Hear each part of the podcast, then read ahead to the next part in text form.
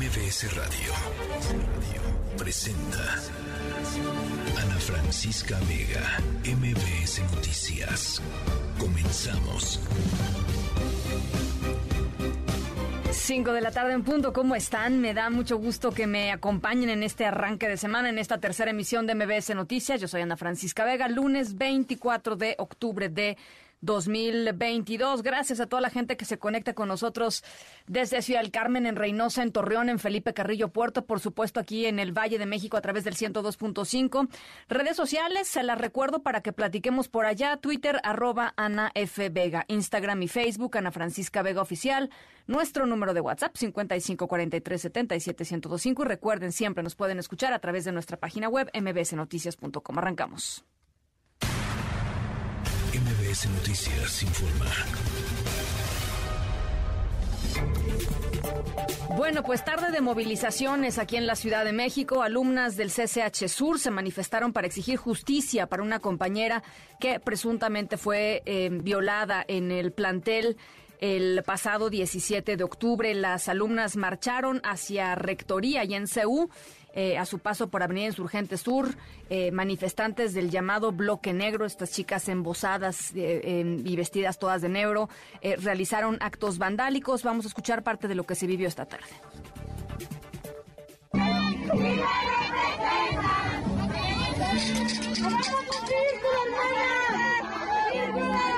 que se llevaron! que se las llevaron!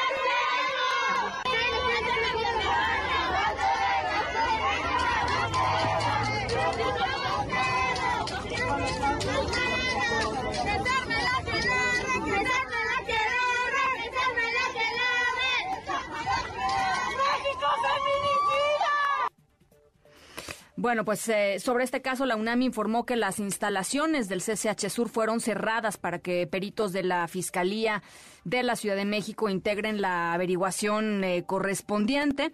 También se manifestaron médicos eh, hoy también en la Ciudad de México por la detención de un médico interno quien, a pesar de ser liberado, sigue enfrentando cargo por robos. ¿Cuál es lo último de este caso? Juan Carlos Alarcón, ¿cómo estás? Buenas tardes. Hola, ¿qué tal? Gracias. Eh, muy buenas tardes. Cuna de violadores. No quiero compartir el salón de clases con mi agresor.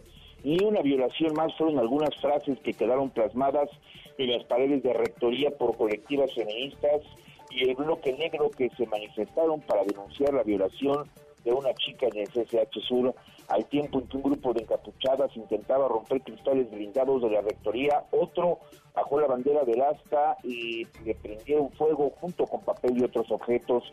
El bloque negro nuevamente llamó la atención con sus actos vandálicos y el motivo de la marcha y manifestación quedó opacado por las expresiones de violencia. Sin embargo, las estudiantes y compañeras de una chica que denunció haber sido víctima de violación el pasado 17 de octubre en el CCH Sur exigieron que las autoridades pongan fin a estos hechos pidieron que las propias eh, autoridades del CCH Sur se comprometan a reforzar la seguridad dentro y fuera del plantel educativo.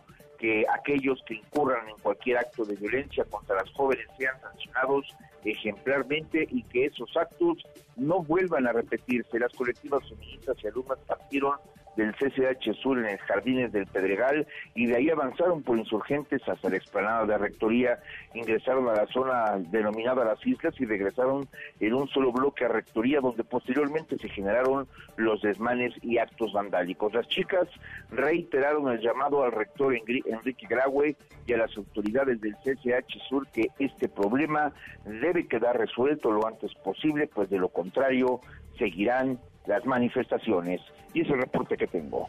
Bien, eh, Juan Carlos, nada más decir, la UNAM sacó comunicado hace poquito diciendo que estos actos de eh, vandálicos contra la torre de, rectoría en CEU, parte del mural que está ahí en la torre de rectoría, em, eh, pues desvirtúan, ¿no? Dice la, dice la UNAM el fondo de esta, de esta manifestación. Dice la rectoría no elude sus responsabilidades y reitera la disposición para escuchar y atender las justas demandas de cualquier miembro de la comunidad. En fin, ya, ya veremos en qué se traduce eso en la práctica, ¿no, Juan Carlos? Sí, desafortunadamente, y bien lo señalas, eh, Ana Francisca, bien lo señalas porque el, el hecho de las manifestaciones, en este caso cuando van acompañadas del bloque negro, lo único que provocan es llamar la atención por los desmanes, por los actos vandálicos, por los destrozos que cometen y queda en, una, en un segundo término o quizá en un segundo plano eh, la, expresión por la cual ellas eh, decidieron salir a marchar y manifestarse, que es justamente eso, pedir que se radiquen todos los actos de violencia contra la mujer en el plantel del CCH Sur, donde como bien lo sabes, pues eh, el 17 de octubre pasado una joven aseguró que fue violada. Esta petición, este fondo del asunto quedó, como te digo, en un segundo plano por el simple hecho de que las eh, jóvenes del bloque negro, pues nuevamente, como lo han hecho en muchas, muchas otras ocasiones, regresaron para provocar estos actos vandálicos con la finalidad de que los medios de comunicación, desde luego, pues fijen precisamente la atención en esos actos vandálicos y no precisamente en lo que era el fondo del asunto, que en este caso pues es denunciar los actos de agresión sexual que han sufrido alumnas del CCH Sur. Bueno, pues por supuesto muy pendientes del caso de fondo, que es el que nos ocupa. Gracias, Juan Carlos. Un abrazo, muy buenas tardes. Muy buenas tardes. Y en la línea telefónica está Aaron Rico, vocero de la Asamblea Mexicana de Médicos de Pregrado. Ya les decía, eh, los eh, eh, estudiantes, los médicos de pregrado, marcharon hoy también en la Ciudad de México buscando que Fernando Villalobos, su compañero, quien fue detenido el, el, 18 de octubre pasado a las 5 de la tarde, acusado de haberse robado insumos del Hospital Primero de Octubre del ISTE, pues quede completamente limpio en términos de su hoja, digamos, eh, frente, frente a la justicia. ¿Qué es lo que reclaman, eh, Aarón Rico? Muchas gracias por platicar con nosotros esta tarde. Hola, muy buenas tardes y les agradezco enormemente su invitación. Lo que estamos reclamando como médicos o el gremio médico completo se está uniendo en los últimos días precisamente para protestar ante la falta de protección y garantía por parte de las autoridades correspondientes de los derechos humanos de los médicos en formación y precisamente esclarecer el proceso que se está llevando a cabo para nuestro compañero Carcano, quien desafortunadamente en su estatus actual de estudiante ya ha tenido cargos penales por los cuales su continuación en la formación académica puede verse dificultada enormemente. A ver, eh, lo, que lo que dice Fernando y lo que han defendido ustedes es, em, eh, digamos, estos insumos que se le encontraron a, Fernando Villalobos en la tarde del 18 de octubre eran insumos que iban a ser utilizados para su día, eh, digamos, para el día siguiente. Y, y ustedes dicen es que lo que pasa es que no hay garantía de que al día siguiente haya insumos. Entonces, cuando hay, los tomamos. ¿Es eso? Afirmar de que es una acción de tomar, realmente la acción del médico es resguardar dichos materiales para poder realizar su actividad día con día. Desafortunadamente el médico interno de pregrado es sumamente hostilizado por parte de incluso algunas autoridades dentro del mismo hospital donde se le exige que tenga resultados de manera inmediata, de lo contrario va a recibir alguna penitencia o alguna eh, algún castigo por parte de dichas actividades. Dichos castigos eh, normalmente van relacionados con la privación de las horas del sueño o estar, o estar muchísimo más tiempo dentro del ámbito hospitalario o cambiar incluso el proceso formativo que se lleva día con día o se debía de llegar por trabajo administrativo. Entonces, eh, digamos, tú, tú dices, eh, Aarón, es resguardar el material, lo que dicen las autoridades es llevarse el material sin permiso justamente ahí es donde estamos nosotros en un punto de quiebre en, el, eh, con, respecto a la institución. De hecho, proclamamos en nuestro último eh, pronunciación eh, que se hacía una ruptura histórica entre la relación del ISTE con, con los médicos en formación. Es una ruptura en el aspecto moral, es una ruptura en este aspecto más que nada de relación que se suele tener, porque debes de entender de que hay una coordinación de enseñanza dentro de los hospitales y dicha coordinación de enseñanza optó por saltarse muchos procesos que se pudieron haber llevado dentro de las mismas instalaciones y en contrario actuar de manera directa contra nuestro compañero. Pese a que fue arrestado, optaron también por llevarlo desde un punto de vista para tener dificultades penales con ellos, levantándoles cargos a nuestros compañeros. Eh, dices, eh, Aarón, que hay varios estados que eh, se han unido em, a, esta, a esta protesta, a esta asamblea indefinida, que no es paro, es una asamblea indefinida, así lo han definido ustedes. platícanos un poco cómo está el movimiento a nivel nacional, rápidamente. Por supuesto que sí. El día 23, que, que fue ayer, el Día del Médico, se llamó paro nacional, en este caso sería asamblea, porque somos médicos en formación, en la calidad de estudiantes, donde se invitaba a todos los estudiantes de medicina que se encontraban en su labor de médico interno de pregrado, que ya no se presentaran a sus, a sus actividades para realmente poder acompañar a nuestro compañero Fernando en dichas actividades. Hemos tenido respuesta muy positiva por parte del área metropolitana, sin embargo, muchos eh, médicos e instituciones han amenazado a nuestros compañeros con que si no se presentan a sus labores del día a día, pues van a tener repercusiones. Esto refleja claramente una eh, una falta del personal que se puede encontrar en los hospitales, ya que nuestro trabajo como médicos internos de pregrado es meramente servir como estudiantes y estar en este último proceso formativo que incluye la carrera. En ningún momento estamos a cargo de los pacientes, no les podemos asignar tratamientos, no podemos trasladar a los pacientes, no podemos dar noticias, no podemos evolucionar a los pacientes porque no estamos calificados en este preciso momento para ello. Y la respuesta positiva que hemos tenido por parte de otros estados, gracias a que la Asamblea hizo un llamado nacional, eh, fue por parte del Hospital Regional de Monterrey, el, Hospital General de Querétaro, el Hospital de Liz de Querétaro, los hospitales de Guadalajara, los hospitales de Veracruz, muchos de los hospitales de alrededor de la República se han estado uniendo, precisamente compartiendo en redes que ya nos están presentando sus actividades y están acompañando a FER en este acompañamiento moral.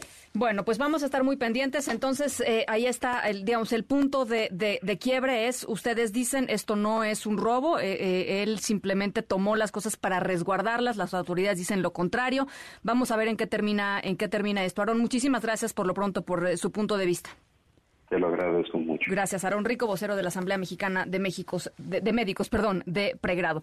En otros asuntos, el presidente López Obrador dijo esta mañana que el asesinato de Salvador Llamas Urbín, el consejero nacional de Morena, en un restaurante de Guadalajara el viernes pasado, se trató de un ajusticiamiento, es la palabra que utilizó. Descartó que tuviera eh, este, esta persona, eh, Salvador Llamas, nexos con el crimen organizado. Rocío Méndez, ¿cómo estás? Muy buenas tardes. Buenas tardes, Ana. El presidente Andrés Manuel López Obrador fue cuestionado sobre el homicidio en Jalisco del morenista Salvador Llamas. Escuchemos su respuesta.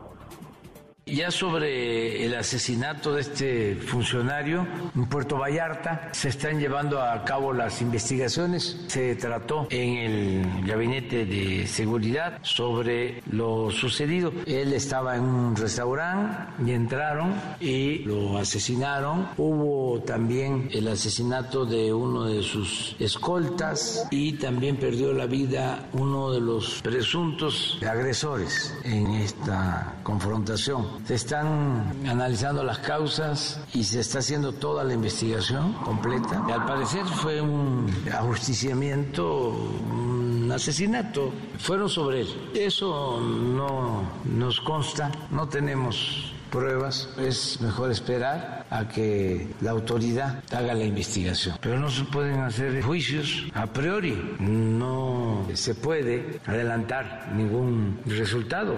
Por eso se hace la investigación y se va a informar. Ana, el reporte al momento. Muchas gracias, Rocío. Buenas tardes.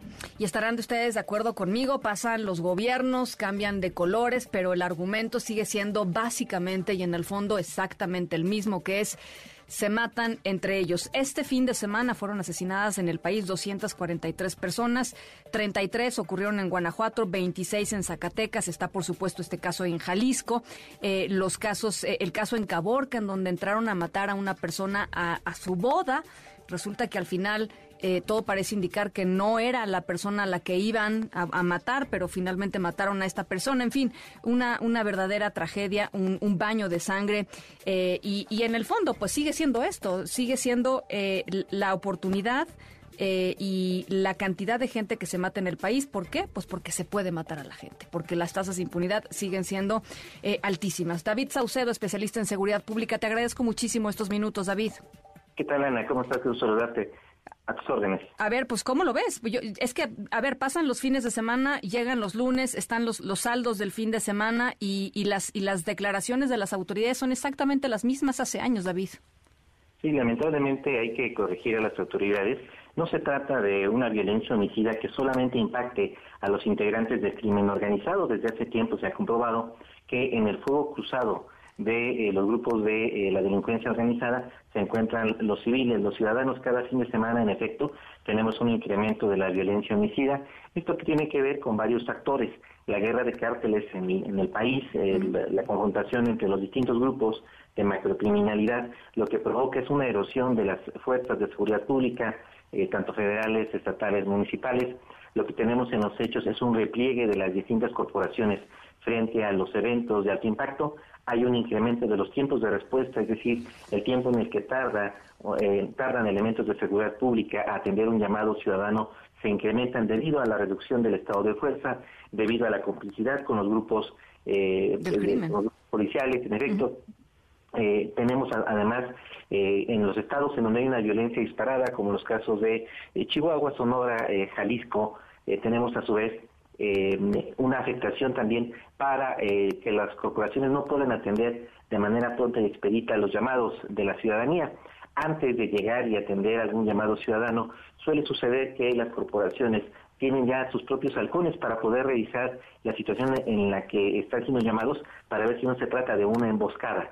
Eh, me parece que todos estos eventos de Caborca, Zapopa, Zapopa en Tlajomulco, aunque se encuentran aparentemente desconectados, son síntomas de una misma enfermedad que es un debilitamiento de las corporaciones de seguridad pública eh, frente a una falta de recursos, una falta de capacitación, falta de interés de las autoridades, evidentemente, y unas narrativas que evidentemente no sirven para poder explicar la situación de vorágine de violencia en la que nos encontramos. Ahora, yo quisiera tu, tu, em, tu comentario, porque en este contexto en donde pues a la gente le importa muchísimo sentirse seguro, segura, em, eh, ahí están, ahí están los números, ahí están los asesinatos, eh, hay un, hay una disminución muy ligera, sí, efectivamente la hay, pero no podemos asegurar, me parece, David, y tú eres el experto, no podemos asegurar que esta sea, ojalá sí, eh, que esta sea una disminución que al paso de los años termine pues notándose, ¿no? En, en las calles, hay una disminución poquita en, en términos de los homicidios dolosos.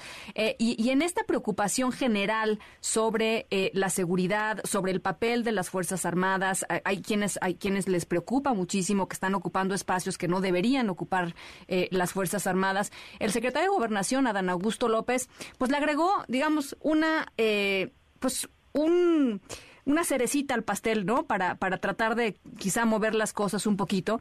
Dijo que un militar puede ser presidente en México, pero que si, si, si ese fuera el caso tendría que someterse a las urnas. Eh, vamos a escuchar la declaración del, del secretario de Gobernación y me gustaría un poco tu reflexión al respecto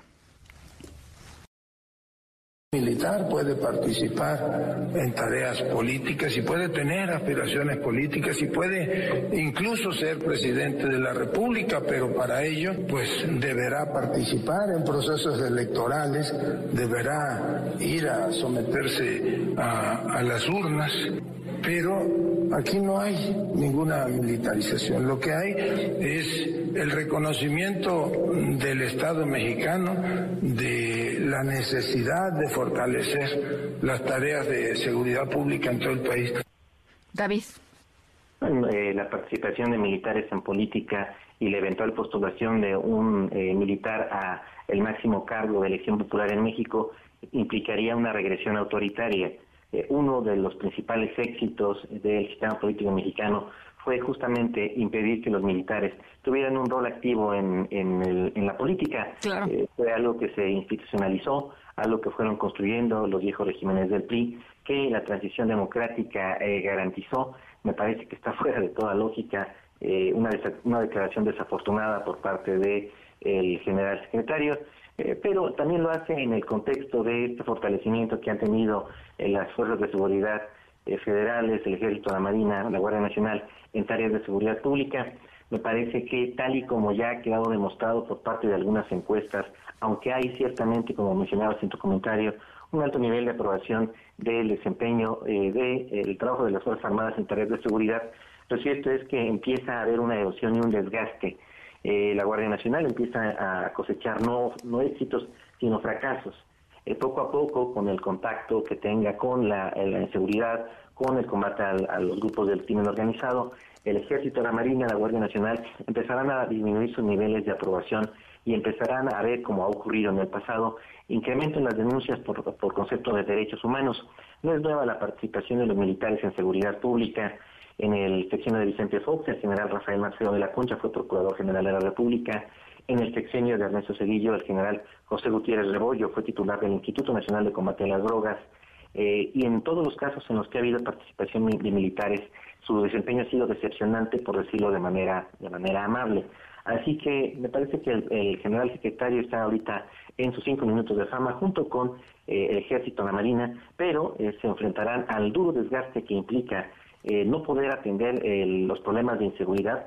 la Guardia Nacional y el Ejército no están calificadas para realizar labores de investigación policial y eso poco a poco lo vamos comprobando y de eso se va a ir dando cuenta poco a poco la ciudadanía. Bueno, oye, nada más rapidísimo, eh, los Guacamaya Leaks cada vez sacan más información acerca de, pues, todo el, digamos, el entramado de inteligencia que, que, ha logrado reunir el ejército en los últimos años. Y una parte de esta, y lo decías hace un segundito, una parte de esta, de estas revelaciones tiene que ver precisamente con que hay lugares en donde la Guardia Nacional o elementos de la Guardia Nacional o grupos, digamos, no, no quiero generalizar, dentro de la Guardia Nacional tienen relaciones con guachicoleros, con eh, traficantes de personas. Eh, en fin, esto va a terminar, pues esto, por pegarles, como tú dices, a la credibilidad. Y, y mira, si ya no nos funcionaron las policías y ya no funcionan los militares, yo no quiero saber qué viene después. En efecto, de hecho, el día de hoy, con la extradición del Homer, un líder de alto perfil del cártel de los Zetas, él era integrante del ejército y no era cualquier integrante, era integrante del grupo aeromóvil de fuerzas especiales, el grupo de élite del ejército la narrativa del presidente Andrés Manuel López Obrador diciendo que el ejército es impermeable a la corrupción y al dinero del narco es falsa.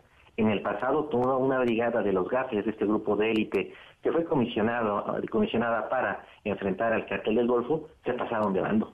Eh, es decir, esto es lo mismo que va a ocurrir, ya ha ocurrido antes. Esto ocurrió hace aproximadamente 20 años no, no, no, tendría por qué ser diferente. El ejército de hace 20 años es más o menos el mismo, de acuerdo con lo que todos los días conocemos, todos los días tenemos un nuevo guacamayazo y sabemos cuál es el nivel de penetración que tiene el crimen organizado en el ejército. No por nada, los Estados Unidos nunca han involucrado a su propio ejército en tareas de combate al narco porque saben del poder de corrupción que tiene el dinero del narcotráfico. Por eso ellos tienen a la DEA y nosotros nunca hemos construido una institución a ese nivel.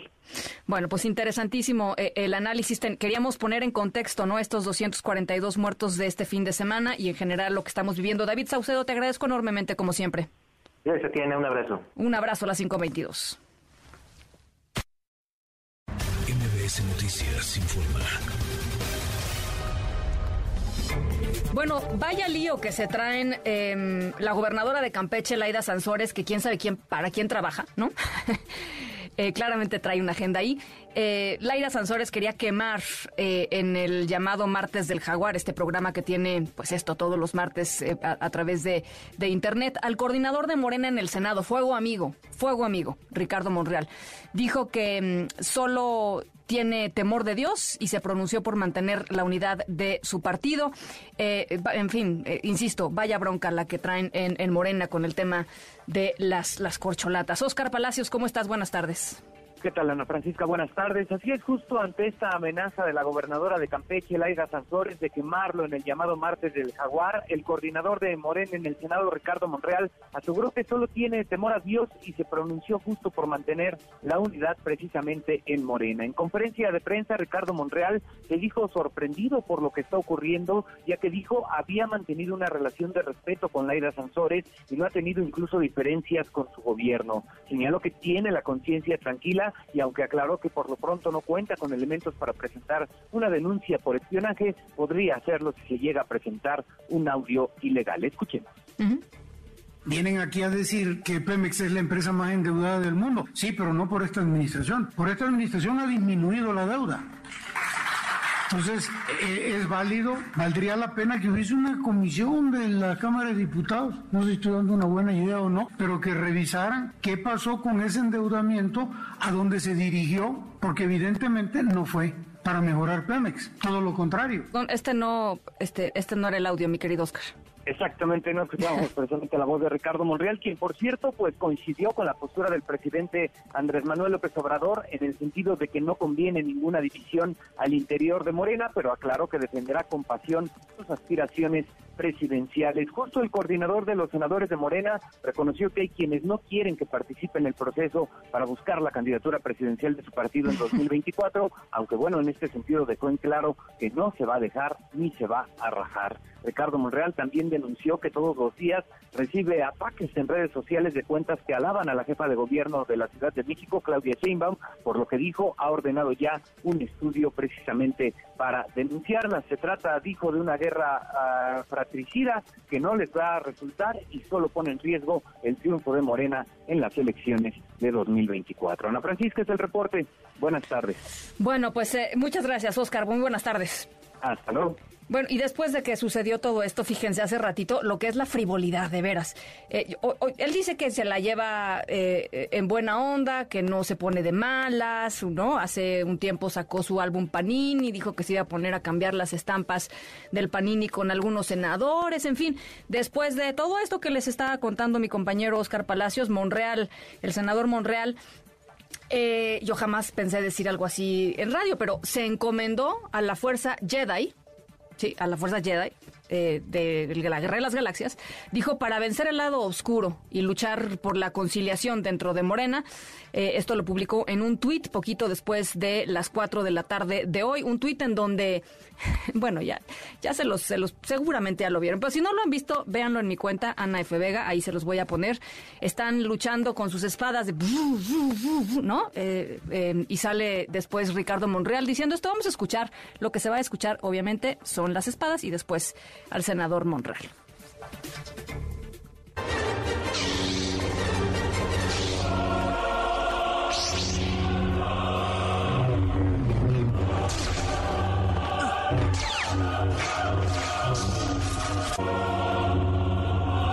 La fuerza nos acompaña.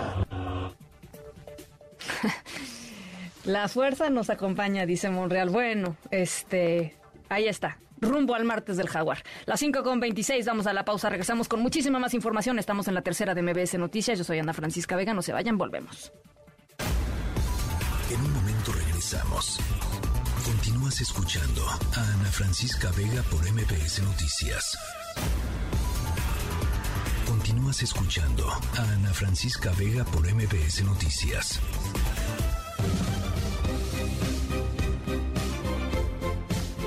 Bueno, en este espacio le hemos estado dando seguimiento al tema de la clausura de la Escuela Secundaria Federal Melchor Ocampo, allá en Buenavista, Tomatlán, en Michoacán, que tuvo que cerrar las puertas. Eh, más de 500 alumnos se quedaron pues sin clases. Los papás y las mamás de familia han salido a las calles para pedir la intervención de la Secretaría de Educación del Estado. Tomaron la alcaldía de Buenavista, Tomatlán, la, la, presidencia municipal de Buenavista, Tomatlán, para reclamar que sus hijos puedan ir a la escuela, que sus hijos puedan acceder a la educación que se pregona es gratis y para y universal. Bueno, eh, pues todavía no tienen todavía no tienen solución. Vamos a escuchar, les parece. Eh, una, eh, un audio que el equipo de la tercera emisión eh, trabajó eh, con el subsecretario administrativo de la Secretaría de Educación de Michoacán, David Alfaro, que pues intentó explicar de alguna manera qué es lo que está sucediendo en esta eh, secundaria Melchor Ocampo allá en Buenavista, Tomatlán. Vamos a oírlo. Comentarte que el día de hoy, en el propio municipio de Buenavista, acudieron autoridades de la Subsecretaría de Educación Básica y de la UESICAM exactamente para platicar con los padres de familia y llegar a la solución definitiva de este problema. Realmente comentarles que actualmente en la Secretaría de Educación del Estado tenemos una problemática, la información entre la vacancia presentada por las escuelas no coincide con la realidad de vacancia de docentes frente a grupo. Entonces, comentarles que hay 140 servidores públicos de la educación en proceso de cese. Eso fue lo que dijo el subsecretario administrativo de la Secretaría de Educación de Michoacán. Eh, María Azucena Zaragoza, mamá de Marco, estudiante afectado por este cierre eh, con quien platicamos la semana pasada. ¿Cómo están las cosas, María Azucena? Platícanos. Buenas tardes. Este, pues sí, efectivamente el sábado eh, nos visitó eh, la subsecretaria de Educación Básica, la maestra sí. Teresa López, acompañada del maestro Demetrio, director de secundaria. Eh, estuvimos en una reunión junto con ellos, algunos padres de familia, todo el personal de la secundaria. Duramos alrededor de seis, siete horas. Fue bastante largo, en donde llegamos a nada. A ver, ¿por qué? Porque ellos, la señora Teresa nos explica, a lo que yo entiendo, desde el 2019 eh, hay una un organismo, una ley, UCICAM, este, y causa de esto es nuestro problema. En UCICAM, el techo financiero de nuestra escuela secundaria Melchor Ocampo está completo. Ellos dicen que en la escuela no falta ningún maestro. A pesar de que son, perdón, a pesar de que son 14 maestros para 500 alumnos, ellos dicen que están bien, que así está bien. Lo que pasa que en UCICAM tienen otra cantidad de maestros. Ah, no, bueno, pero esos maestros no existen, oiga, pero... Exactamente, maestros que hace 20 años estuvieron en la escuela, un nombre de una persona que esa nunca la hemos escuchado, no se conoce, o sea, no, no existe. Y, y ese es el problema, que ah, para ellos está completo. o sea, hay, aviadores. Lo que nos están queriendo decir, María Azucena, este, es que una posibilidad es que haya aviadores frente a la nómina, digamos, frente al Estado, pero que realmente no están trabajando ahí. Es frente al UCICAM. El UCICAM es quien tiene esos datos. ¿sí? Entonces, lo que hizo la subsecretaria fue actualizar los datos que realmente están trabajando en la escuela. Se revisó maestro por maestro, cuántas horas da, de qué materia y todo. ¿sí? Al tener ellos actualizados ya los datos, es entonces donde se dan cuenta que efectivamente hay bastantes horas, bastantes materias sin maestro. El compromiso de la subsecretaria fue llevar la información a UCICAM, porque nos dijo que no estaba, que no es su, su trabajo, que no, que ella no es este la, la indicada para, para mandar maestros o para quitar o hacer, es el UCICAM. Entonces ella se llevó la información para presentarla al UCICAM. Nos pidió esperar a hoy lunes que ella iba a tener la reunión en Morelia con el UCICAM para actualizar estos datos y el UCICAM nos mandara esos maestros faltantes. Nos dijo que alrededor de mediodía tendríamos una respuesta. Nos iban a hablar por teléfono, porque la reunión iba a ser en Morelia. Bien. ¿sí? Dieron las 12, dieron la una, no teníamos ninguna llamada, no sabíamos nada. El presidente municipal se acercó aquí, aquí estuvo en la mañana con nosotros en la presidencia. Él también insistiendo en esa llamada. Alrededor de las 2 de la tarde sí. se acerca a nosotros y nos dice que la reunión en Morelia estaba detenida que porque estaba tomada la Secretaría de Educación y que habían buscado una sede alterna que quizá como a las cuatro, cuatro y media, cinco más tardar, tendríamos la respuesta, porque se iban a reunir en otra sede. Ah, mm. perfecto. Tendría que ser más o menos ahorita, ¿no? Más o menos ahorita. Exactamente, ya pasa de las 5. Justo en este momento, el presidente está hablando con nosotros y lo que nos está diciendo es que en la sede en la que estaban también llegaron personas a interrumpir y que no han podido terminar la reunión y que van a retomar la reunión alrededor de las 7, 8 de la noche, entonces no sé hasta qué hora vayamos a tener una respuesta. Nos han tenido a una hora, a otra. Ahora, ustedes ustedes siguen siguen toma, sigue la, la, presidencia municipal de Buenavista Tomatlán tomada. Sí. no, no se van a ir de ahí. No, no. Los papás ahorita están muy molestos por esta por estos tiempos que nos han dado y que no se han cumplido. ¿Sí? Este, justo ahorita están tomando la decisión los padres de familia, lo que alcanzo a escuchar es que no van a dejar la presidencia, que mañana todavía van a continuar hasta que tengamos nombres de maestros y días exactos para que se presenten a la escuela. Bueno, pues, eh, ¿te parece, María Azucena, que hablemos mañana? Claro que sí, claro vamos, que sí. Vamos a estar, por supuesto, eh, tratando de, de, localizar, tratando de hablar con la gente encargada allá en, en, UCICAM, que es la unidad del sistema para la carrera de las maestras y maestros, eh, y, que depende de la Secretaría de Educación Pública eh, Federal, y, y, vamos a tratar de ver en dónde, en dónde está esta decisión y por qué no la puede tomar la Secretaría de, de, de Educación del Estado. Me parece extrañísimo, pero bueno.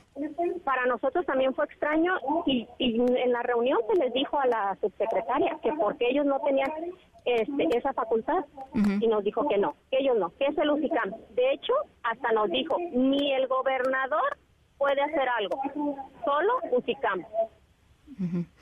O sea, la unidad del sistema para la carrera de las maestras y maestros, que es un órgano administrativo desconcentrado de la Secretaría de Educación Pública. Bueno, pues los vamos a estar buscando, María Susana, eh, entre hoy y mañana, y por supuesto platicamos nosotros eh, eh, contigo mañana, si te parece. Sí, está muy bien claro. Pues muchísimas gracias por este por esta actualización. No, pues gracias por estar al pendiente de nuestro caso. Al contrario, gracias. Los chicos, por, por cierto, los chicos siguen sin, sin clases. Las 5 con 37. MBS Noticias con Ana Francisca Vega. 5 de la tarde con 37 minutos en el país. Se estima que casi el 70% de las niñas y adolescentes tiene poca o ninguna información cuando tuvieron su primera menstruación. Se dan cuenta de lo importante que es la información eh, pues para niñas y, adolescentes. Esto lo reveló la primera encuesta nacional de gestión menstrual realizada por el Fondo de las Naciones Unidas para la Infancia, la UNICEF. Essity, una empresa enfocada en la higiene y salud de, eh, de, la, de, las mujeres y menstruación digna. En México, en la línea telefónica, está Palmira Camargo, vicepresidente de Essity Latam, Latinoamérica. Y me da mucho gusto platicar contigo, Palmira, y qué importante este, este dato que nos das es muy revelador de en dónde estamos parados con respecto a una cosa tan natural eh, este que le pasa literalmente a todas las, eh, eh, las niñas y mujeres en, en, el mundo y el 70% tiene poca o, o, ninguna información acerca de lo que significa y lo que es la menstruación cuando tienen su primera menstruación. Así es, Ana Francisca, muchas gracias por invitarme a tu programa. Y como lo comentas, el, la cuestión de la menstruación sigue siendo un tabú en nuestro país. Desgraciadamente, eh, también otro, otro dato muy grave que nos preocupó derivado de esta encuesta fue que seis de cada diez personas eh, desearía no tener la menstruación. Y esto debido a los problemas que les genera como rechazo, prejuicios, tabús, humillaciones.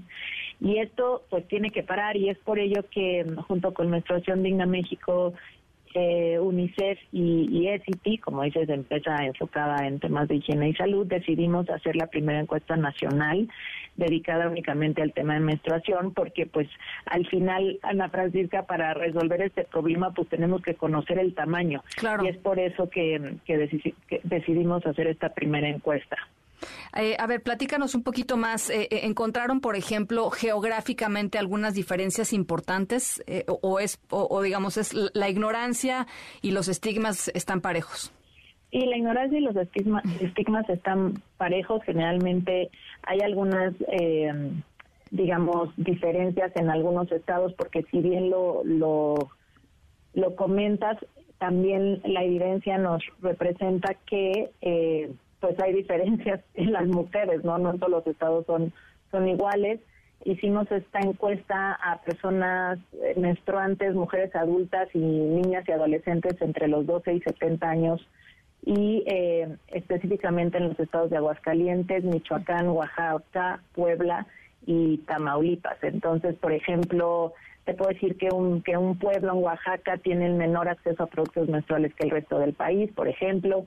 Eh, también otro dato bien relevante que nos parece preocupante es que el 15% señalan que no cuentan con la infraestructura necesaria para su gestión menstrual. Esto a lo mejor y tú dices, bueno, 15% pues no es tanto, pero es que no puede pasar. Esto significa que mujeres, niñas, no pueden ir a la escuela, a su trabajo, cuando están menstruando porque pues no hay baños limpios, no hay baños seguros, no hay agua, no hay jabón, no hay papel de baño y mucho menos hay acceso a productos de higiene menstrual. Entonces eso la verdad es preocupante eh, porque sí acelera o digamos... Sí, o sea, como, como que amplifica, digamos, las, las desigualdades.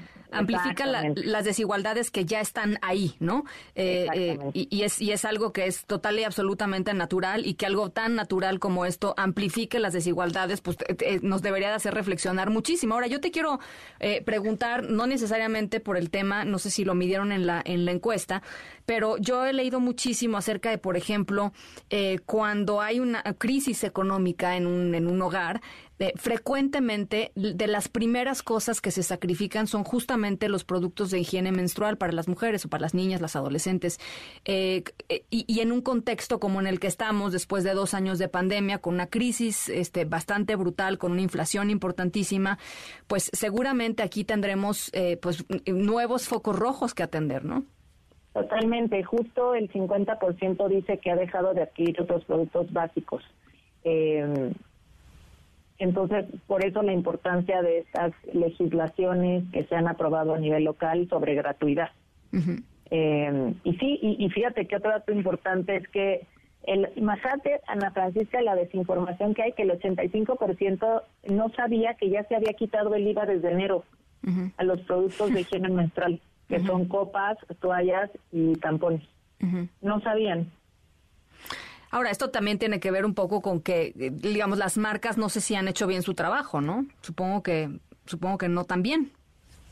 No, porque eso al final eh, son políticas públicas de los estados eh, que sí se han estado comunicando, pero tampoco sabían que pagaban IVA. Es que es bien interesante, porque igualmente se desconocía que, que se pagaba IVA a estos productos cuando en realidad pues no deberían de estar pagando IVA, ¿no? Porque son de necesidades de necesidad básica.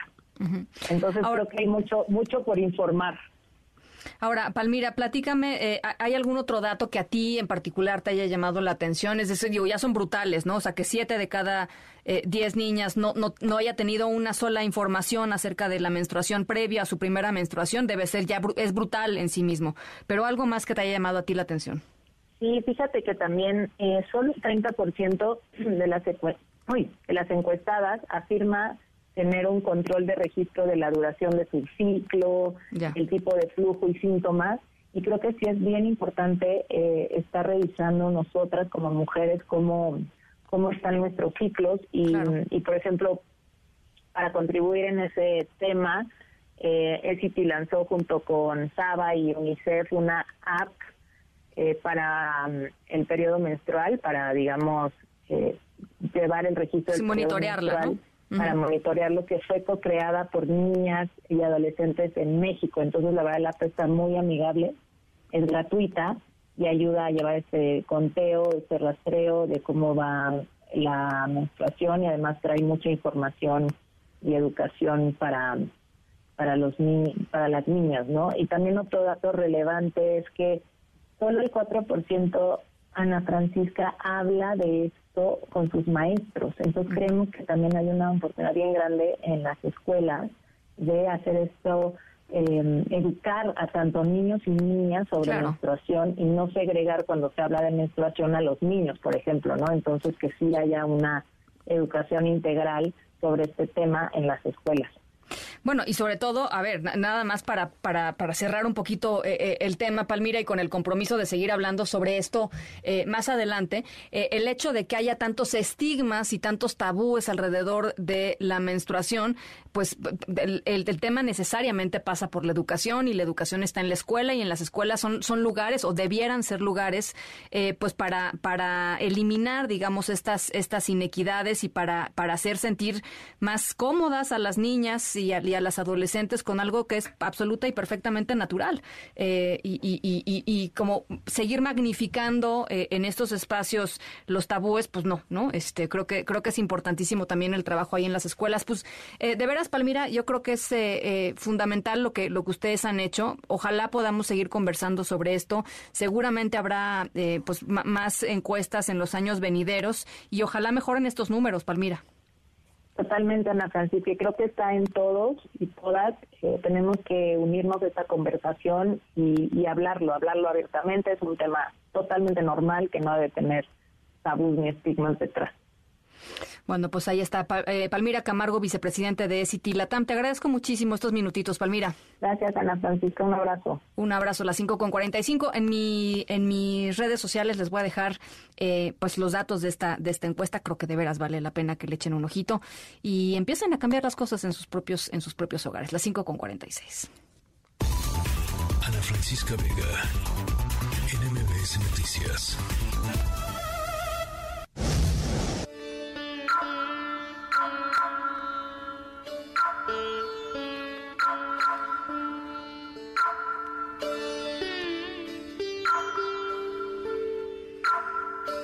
Silencio.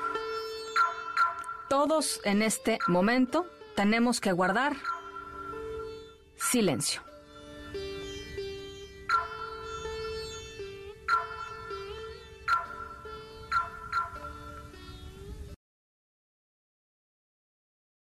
puede ser el silencio. Increíble, ¿no? ¿Qué tanto pasa y qué tanto significan los silencios? Uf, muchísimo. Em, de pronto podemos a través del silencio darnos cuenta de lo que pasa alrededor. A veces a través del silencio podemos darnos cuenta cómo está la persona que está enfrente de nosotros. A veces a través del silencio nos podemos dar cuenta que nuestra pareja pues está demasiado ensimismada o em, preocupada. Eh, a veces estamos tan metidos en nuestra vida que se nos olvida lo importante que es guardar tantito, de pronto, un poquito de silencio. Ni, ni qué decir de redes sociales, ¿no? Uno entra a redes sociales, ¿a poco no? No sé si les pasa a ustedes, pero entran a Twitter y parece que están gritando, ¿no? Este, entran a Facebook, parece también que están cantando, o sea, es, es ruido, ruido, ruido, ruido, todo el tiempo, constantemente. Nuestra historia sonora tiene que ver con apagar. Guardar silencio un segundito. ¿Para qué? Eso es lo que está realmente, realmente interesante. Em, es un experimento que me da hasta ganas de replicar, les juro. Al ratito les voy platicando de qué se trata. Vamos a la pausa, regresamos como cada lunes con Ezra Shabot y su análisis. Estamos en la tercera de MBS Noticias. Yo soy Ana Francisca Vega, no se vayan, volvemos.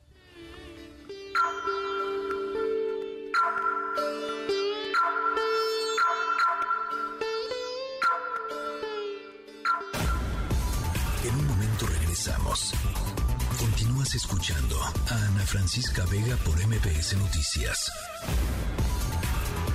Continúas escuchando a Ana Francisca Vega por MPS Noticias. Línea directa con Ezra Shabot. Vamos mal en las economías, estamos teniendo retrocesos eh, sensibles en algunos casos dramáticos en lo social. Lo que estamos viendo, pues son eh, muchos gobiernos donde los liderazgos han surgido como en los populismos eh, clásicos, eh, prometiendo que el maná caerá del cielo, fórmulas mágicas para resolver nuestros problemas y culpar siempre a los otros. Es una democracia que está a punto de caer y a punto de caer me refiero quizá en un mes más. poderoso acepta o rechaza con palabras o con acciones el juego democrático. Y afirmo que el poderoso en México rechaza el juego democrático, no solo porque nunca ha reconocido el resultado de una elección, salvo en la que él ganó y por poco lo desconoce también, Otro acto antidemocrático es el ataque constante al INE. Le ha bajado presupuesto, agrede a sus consejeros, amenaza. Amenaza y chantajea a fin de someter a los otros poderes. Es Rashabot, eh, los expresidentes Cedillo y Calderón, ¿eh? Buenas tardes, Ana Francisca. Pues sí, la verdad es que pues ahora sí que fueron a un lugar en donde les dieran eso, un foro, un foro internacional de la libertad, una especie de espacio de denuncia política y me parece que de una manera muy clara el el efecto es un efecto muy muy claro es es salirse de lo que pues conocemos dentro de nuestro país en esta dinámica de esta dinámica interna en donde lo, lo único que pues alcanzamos a escuchar son insultos, ofensas de un lado y respuestas del otro que a su vez eh, reciben otro tipo de insulto. Lo, siguieron estos dos personajes, Calderón y Sevilla, el día de hoy. No vamos a repetirlo porque pues es caer en este nivel de bajeza con el que se maneja la política mexicana y fundamentalmente en manos del presidente de la República y por supuesto, bueno, más que nada de él y algunos de sus eh, pues eh, colaboradores que me parece verdaderamente lamentable este esta simplificación, que era un poco la denuncia que hacía Cedillo, esta simplificación de la realidad. Llámenlo populismo, llamémoslo eh, forma eh, eh, ramplona de tratar de entender la realidad, Ana Francisca, pero lo cierto es que este es el mecanismo a partir del cual muchos eh, gobiernos, fundamentalmente en América Latina, han pues utilizado la democracia, incluyendo a México, para cruzar el puente eh, arribar al poder y luego destruir el puente. Y decir, hasta aquí se llegó, el modelo es un modelo ilegítimo, las oposiciones son ilegítimas, el discurso opositor es un discurso que no tiene cabida y que por lo tanto hay que cortarlo y empezar a construir una democracia, así le llaman, donde solamente quepan aquellos que reproducen de una o de otra forma lo que serían, digamos, los límites del discurso que hoy se tiene. De un discurso que no puede salirse de lo que llamamos pues la propia eh, concepción de una realidad muy muy eh, chata muy corta muy incapaz de resolver problemas pero que a mucha gente a millones de personas le resulta muy si no atractiva muy fácil de detectar. Y hablar con con en un lenguaje simple eh, decía alguien ahí pues es el populismo es, algo, es un modelo que trata de dar respuestas fáciles a problemas complejos.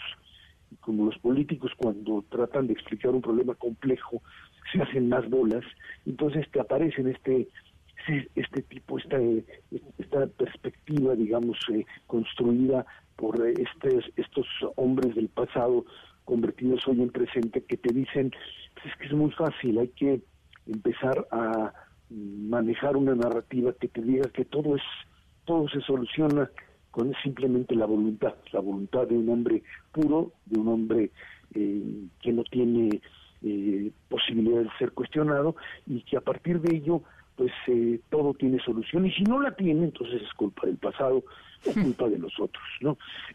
esto que vienen a plantear Cedillo y Calderón no es que se trate de personajes y uno puede decir, ah, entonces alguien pues que ellos no cometieron errores. No, no, no, no estamos hablando de Cedillo, ni de Calderón, ni de Fox, ni de Peña Nieto, como aquellos que pueden ser vistos como los grandes eh, transformadores, ni los grandes líderes del México eh, contemporáneo, pero sí de aquellos que eh, fungieron como representantes de una nación que los eligió de Sevilla en adelante, podríamos todavía decir, el caso Sevilla es el caso en donde se dio el banderazo después de la tragedia del asesinato de Colosio, pero de a partir de ahí esta apertura democrática. Sí, dime, perdón. Ahora, ¿sabes qué? Me, cuando escuché estas dos declaraciones y escuché la, la, respuesta del presidente López Obrador, me vino inevitablemente el, el, el, ejemplo que tenemos aquí en el, en el vecino, ¿no? En, nuestro vecino eh, Estados Unidos, en donde, salvo, salvo el presidente Trump, eh, pero en donde los expresidentes son vistos como activos. Eh, como un activo que el, que el, que, el, presidente actual puede, al cual puede recurrir para algún tipo de consejo, para, en, fin, y eso no quiere decir que hayan sido perfectos, por supuesto que no, eh, y esto no quiere, tiene que ver con si son republicanos o son demócratas, o si, no, claro que no, tiene que ver con la concepción de que hay un aprendizaje institucional que puede beneficiar al, al, al, líder en turno. Eh, y, y, me, y, me, preguntaba por qué en México no hemos podido eh, eh, lograr algo así. Yo sé que hay muchísimas diferencias, pues, pero, pero me parecería pues muy útil y muy interesante. Digo, más allá de que de las diferencias que claro que ahí están. Digo, yo no, no puedo pensar en más diferencias de Barack Obama y, George W. Bush, por ejemplo, ¿no? y ahí están. Allí volvemos al mismo, al mismo principio que decíamos al, al iniciar esta plática, Ana Francisca eh, republicanos demócratas en su modelo anterior reconocían, a pesar de las diferencias, eh, cierto tipo de realidades que no se podían romper. Esto me lleva a pensar, a recordar esta, este meeting de John McCain, este hombre que falleció, eh, en donde él estaba en la campaña contra Barack Obama y una señora se paraba y le decía, sí, usted tiene que combatir a Barack Obama porque este hombre es un musulmán que puede llegar y traicionar y acabar este país. Y, y McCain la paró en seco, la señora le dijo, espéreme, espéreme, un momentito. Eh, yo tengo muchas diferencias con Barack Obama, pero el señor es un hombre americano, es un hombre eh, le hijo decente, es un hombre que busca lo mismo que yo, pero no estamos de acuerdo con él. Pero es y eso, eso, eso es lo que te daba el principio de legitimidad. Eh, mm, Felipe Calderón, eh, Vicente Fox, Ernesto Sevillo, el propio Peña Nieto reconocieron en sus antecesores no a, aquellos que eh, iban a ser su continuidad, pero que los asumieron como parte del proceso de democratización o de transición democrática o de la consumación de lo que creíamos era la democracia. Ninguno de ellos descalificó al otro bajo el principio ni de fraudes electorales, ni de abuso de poder, ni nada de eso. En este sentido, lo que está haciendo hoy López Obrador es lo que estaba haciendo en su momento directamente el propio, o que hace en este momento el propio Donald Trump, al decir la elección es fraudulenta. Eh, estos, eh, eh, este presidente en los Estados Unidos es un presidente que no tiene la, la, la legalidad ni la legitimidad. Joe Biden está en esa lógica y por lo tanto tiene que ser desconocido. Y asumen esta eh, posición de eh, los eh, todo lo anterior a lo que hemos hecho es algo que no existe, o sea, para Trump es Trump, luego viene otro fraude electoral, o sea, otra realidad descalificada y luego viene de nuevo la reconstrucción. Estamos hablando de ese mundo de blancos y negros en donde solo existe una opción.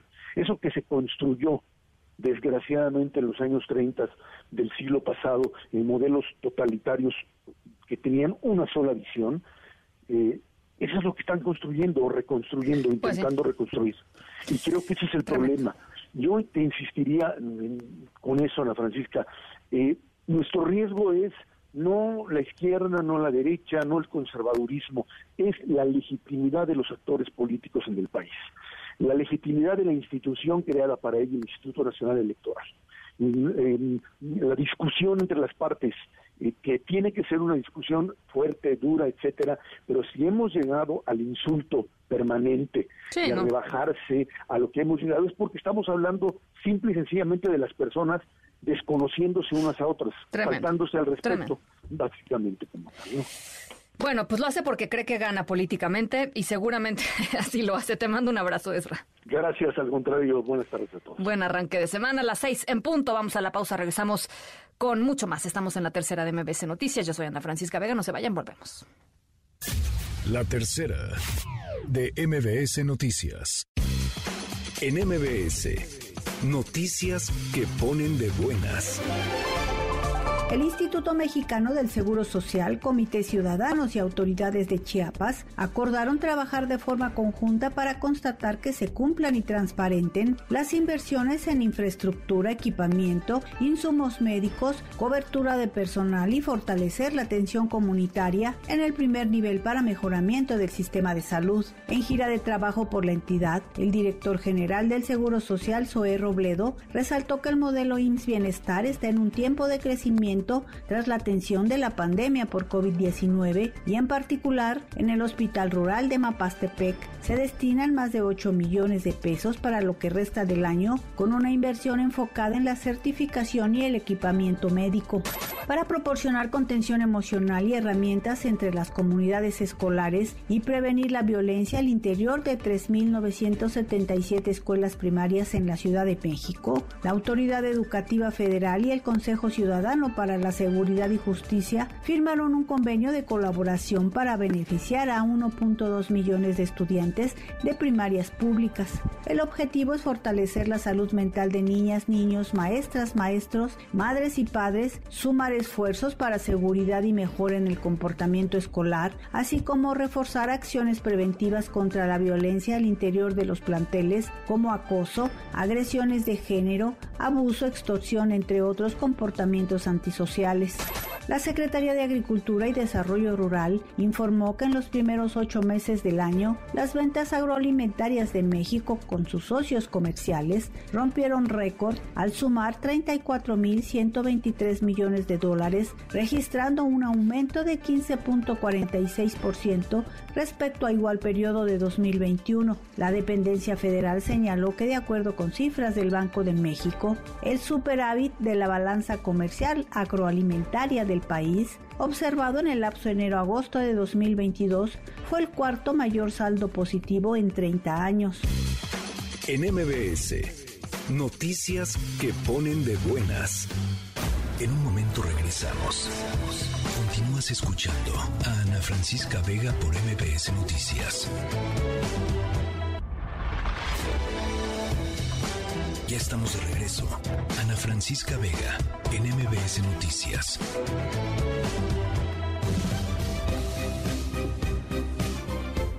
Gracias por sus uh, comunicaciones y sus buenos deseos. Eh, eh, Leo dice, bendecido lunes, disfruten la vida y que hoy sea un gran día para todos. Mucho ánimo. Guillermo, buenos días. Ana, que tengas bonito inicio de semana, logres todos tus propósitos. Muchas gracias, Guillermo. Víctor Muruet, desde Australia, nos escribe Víctor. Dice, Ana, ya pronto estaré en tierras chilangas y me dará mucho gusto escucharte más de cerca. Te esperamos por acá, mi querido Víctor, que te llenes de tacos, que seguramente has de extrañar muchísimo allá en Australia. Las seis con seis.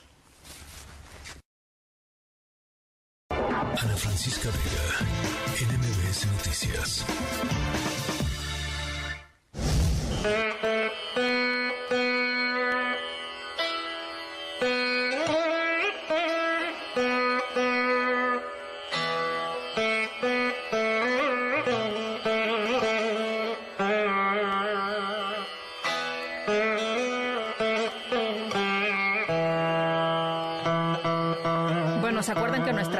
Sonora hoy tenía que ver con el silencio? Sonó una pequeña alerta y era, era momento de guardar silencio, ¿no? Bueno, em, veo a lo lejos a unas personas que están revisando, están monitoreando que en verdad no estemos haciendo nada y que eh, pues cumplamos con este momento de silencio, de permanecer en calma, de permanecer en paz, pero con un propósito muy claro, ¿eh? No crean que nada más es cosa de callarse ya. Em, estamos en la India, por eso escuchamos esta música típica de la India. Em, híjole, los supervisores acaban de llamarle la atención a un chico que seguía clavado en su celular. Eh, y, es que de verdad, a lo largo del día, eh, encontrar momentos de paz y, o hacerse momentos de paz, aunque uno diga, bueno, voy a pasarme cinco minutos, voy a estar tranquila, voy a... Y sopa el celular, ¡pum!, ¿no? Con las alertas, uno regresa a, pues al ruido, a la estridencia. Eh, así es que ya lo regañaron. Espero que no nos regañen a nosotros. Yo nada más estoy explicando de lo que está, lo que está pasando por allá. Eh, en un momentito más les platico sobre el propósito de este silencio, que me parece de veras hermoso. Vamos a la pausa, regresamos con mucho más, el resumen con lo más importante del día. Estamos en la tercera de MBS Noticias, yo soy Ana Francisca Vega, no se vayan, volvemos.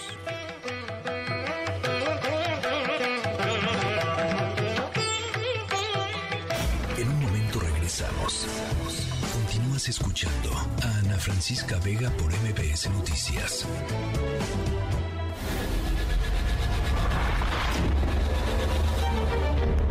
MBS Radio presenta Ana Francisca Vega en MBS Noticias. Continuamos.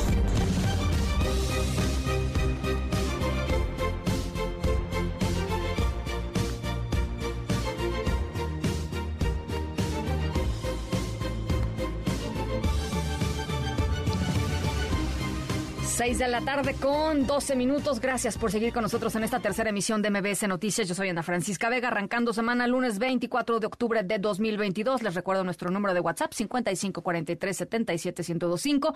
Muchísima información todavía en la siguiente hora. Mañana inicia el debate sobre reforma electoral en la Cámara de Diputados. Vamos a entrarle eh, a este tema y además el doctor Paco Moreno, con quien hablamos aquí un montón durante estos últimos años de pandemia, presenta su libro Historia eh, sobre la pandemia. Eh, es verdaderamente bueno el libro de el doctor Paco Moreno. Vamos a estar platicando con él por lo pronto a las 3 de las 6.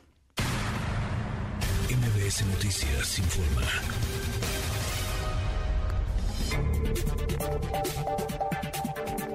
Angélica Melín, en la Cámara de Diputados, la Comisión de Presupuestos se declaró en sesión permanente. ¿Cómo estás?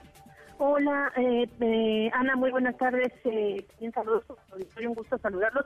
Así es, la Comisión de Presupuesto que está reunida justo en estos momentos, también realizando algunos otros dictámenes Ana, para eh, que tienen que ver con, el, por ejemplo, la revisión de la cuenta pública 2020, bueno, pues eh, está tomando esta decisión de declararse en sesión permanente ya, con miras a la aprobación del paquete económico para el año 2023, en particular lo que tiene que ver con el presupuesto de egresos 2023, que implica una cantidad multimillonaria de recursos con los que contará el Ejecutivo Federal el año siguiente, son 8.3 billones de pesos los que se prevé contar el año siguiente para cubrir todas las necesidades del gasto del Ejecutivo Federal y las necesidades del país. Los congresistas tendrán en un rato más, ya se ha retrasado una reunión que tenían prevista con el subsecretario de egresos de la Secretaría de Hacienda, los eh, integrantes de la Comisión de Presupuesto, para precisamente revisar estos detalles que tiene el presupuesto de egresos de la Federación, cómo se van a distribuir los recursos, refrendar que son las prioridades del Ejecutivo Federal las que contarán con más recursos,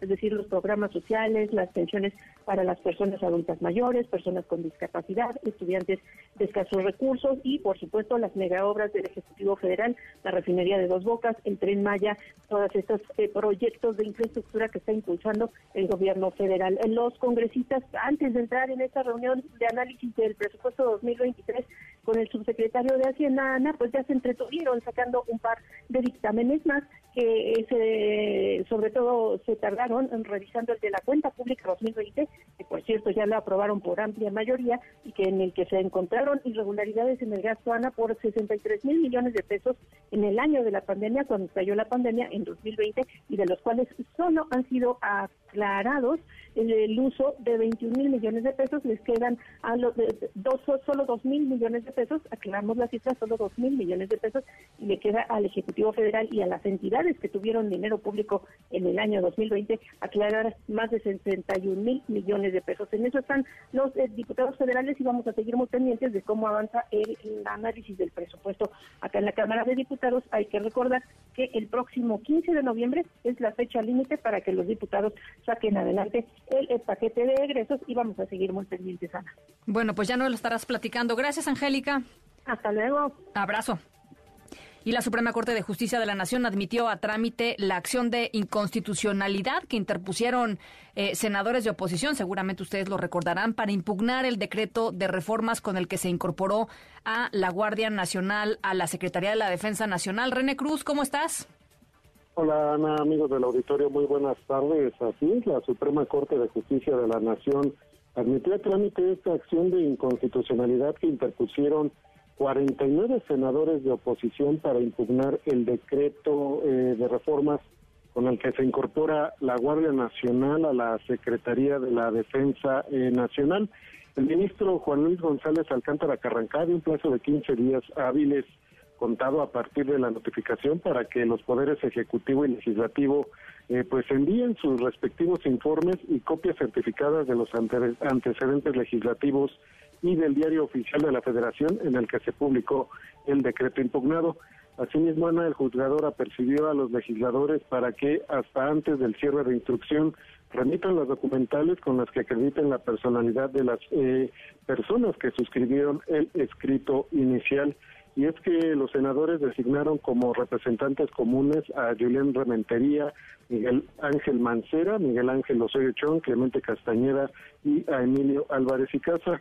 No obstante, Alcántara Carramcá precisó que ese carácter pues le será reconocido hasta que se remitan las documentales con las que acreditan su personalidad.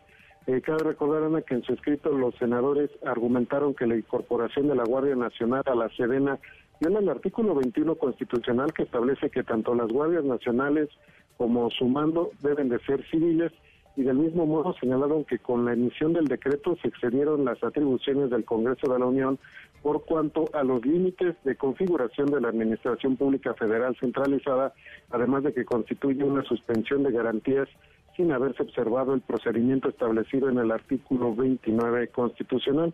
Finalmente subrayaron que también pues se transgrede el régimen transitorio de creación de la Guardia Nacional del 2019 y destacaron que dicho régimen extraordinario de transición no puede convertirse en permanente. Ana, el reporte que tengo. Te lo agradezco, René. Muy buenas tardes. Buenas tardes.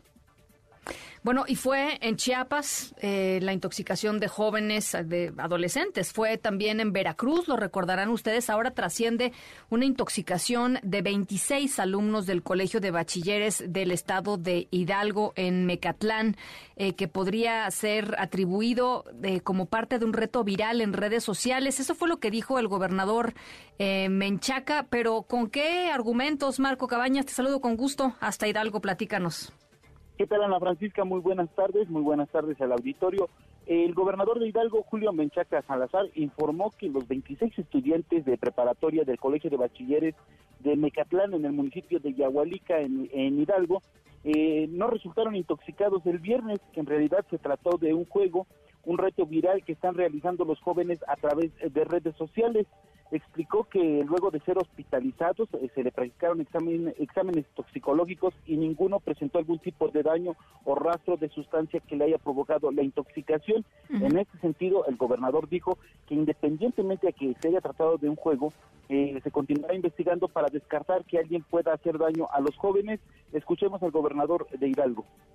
Ya se han dado algunos en la República algunos um, casos como este que en cuando menos los exámenes hasta ahora a nosotros no nos interesaría en ningún tema, pero mucho menos en esto ocultar la verdad, pero lo que tengo, la información que tengo es que han salido negativos los exámenes toxicológicos y de alguna otra entidad federativa, no quiero hacer una suposición aquí, pero de alguna entidad parece que también es una especie de juego, de reto, y yo espero que no, sea ni una ni otra, pero si hay, causas por las que se atenta contra la integridad, la salud de los jóvenes, el Estado va a actuar con mucha energía.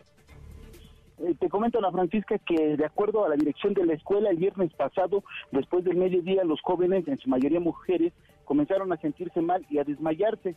Se pidió apoyo de ambulancias de diversos municipios aledaños y los alumnos fueron enviados a hospitales de Huejutla, esto en la Huasteca Hidalguense, y bueno, fueron dados de alta después a confirmarse que no presentaban ningún riesgo en su salud.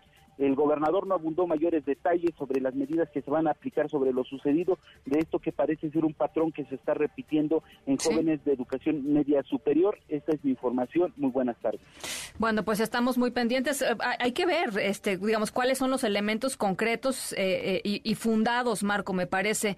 No, no, es que no sea cierto, pero sí, sí me parece que hay que ver cuál es la, la pues la, evidencia proporcionada para asegurar que podría ser algo así. Eh, nuevamente, no digo que no sea cierto, pero sí llama la atención además que estén pasando en distintos lugares o que ahora nos estemos enterando pues tan seguidamente, ¿no? Tan seguido de, de que pasan sucesos de este tipo. Te agradezco mucho el reporte y estamos en comunicación. Muy buenas tardes. Gracias, las seis con veintiuno. Rápidamente, nada más decirles, eh, ya lo pasado, pasado con Pío López Obrador, la Fiscalía Especializada en Delitos Electorales determinó que el hermano del presidente López Obrador no cometió ningún delito después del video en donde se le ve recibiendo eh, pues estos sobres amarillos con dinero de David León, el ex em, em, el ex, eh, la, persona que hacía protección civil en, a nivel federal en el país, David León Romero. Em, así es que ya lo pasado, pasado con Pío López Obrador. Eh, así están las cosas. Las seis con 22, vamos a la pausa. Regresamos con mucha más información. Estamos en la tercera de MBC Noticias. Yo soy Ana Francisca Vega. No se vayan, volvemos. En un momento regresamos. Continúas escuchando a Ana Francisca Vega por MBS Noticias. Continúas escuchando a Ana Francisca Vega por MBS Noticias. 6 de la tarde con 24 minutos, ya se los platicaba hace ratito. Mañana en diputados van a arrancar los trabajos de análisis de la reforma electoral eh, propuesta inicialmente por el presidente López Obrador. Este proceso inicia con un debate en comisiones. Eh, el debate en comisiones eh, eventualmente mm, pues tendrá como resultado un dictamen que provenga, dice Ignacio Mier, coordinador de Morena en Diputados, que provenga de 104 propuestas que ya están en la mesa. Pero por supuesto hay propuestas que pesan más que otras y hay em, pues muchas voces que están diciendo, para empezar, la reforma electoral no es necesaria. Hay un sistema que en general funciona bien, que en general goza de confianza de las, de las diferentes partes después de varios ciclos electorales eh, y, y, pues la gente confía eh, en el INE. Eh, y por otro lado, em, pues la pregunta es evidentemente si vale la pena pues meterle eh, ingeniería electoral, llamémosla así, algo que funciona eh, relativamente bien. en la línea telefónica para platicar sobre ello, el doctor Javier Aparicio, profesor investigador del CIDE. Me da gusto saludarte, Javier. Ana Francisca, buenas tardes. A ver, pues eh, hay, hay muchas voces que dicen es, estamos en el filo, digamos, de una regresión autoritaria como hace mucho tiempo no estábamos. Como sabemos, las regresiones autoritarias o las regresiones democráticas más recientes este, tienen que ver con un debilitamiento de, las de las propias instituciones de la, de la democracia, ¿no? Sí creo que estamos en un momento difícil por por la naturaleza de las reformas que están en la mesa, que están poniendo en la mesa. En términos de las distintas fuerzas políticas, Javier, porque cuando había una, digamos, una eh, un bloque de oposición más o menos constituido y, pues no sé si tan fuerte o no, pues, pero funcionó para la ley de la industria eléctrica. Em, eh, parecía que, la reforma eh, electoral iba a quedar en eso, en una en un intento, digamos, del presidente López Obrador que no iba a, a, llegar a buen puerto y que finalmente podría haber sido utilizado simple y sencillamente como narrativa y parte de la retórica rumbo a las elecciones. Pero conforme ha ido avanzando el tiempo y han pasado los meses, los reacomodos de las fuerzas políticas, particularmente la lealtad del PRI hacia, eh, hacia el bloque opositor, pues eh, realmente ponen muy en duda eh, una, una fuerza que pare algunas de las de las eh, de los lineamientos y de las políticas que quiere poner sobre la mesa Morena. Sí, por supuesto. Yo, yo, yo daría mi comentario en, dos partes. Primero, eh, entender la naturaleza de lo que está en la mesa y que es una, una iniciativa con muchas aristas, pero la más importante, yo diría, la que más preocupa, es la de hacer un borrón y cuenta nueva con todas las autoridades electorales. O sea, destituir a todos los consejeros del INE, a todos los magistrados del tribunal, desaparecer los tribunales locales y desaparecer todos los institutos electorales de los estados, los, los, los OPI. Eh, todo esto a, un año de empezar el proceso electoral presidencial. Entonces es una, es una propuesta muy radical, donde diría, bueno, estas instituciones son parte de nuestra transición democrática, eh, la renovación escalonada de autoridades electorales es clave para su autonomía y su independencia. Y en este contexto, pues Morena propone borrón y cuenta nueva, nuevos árbitros.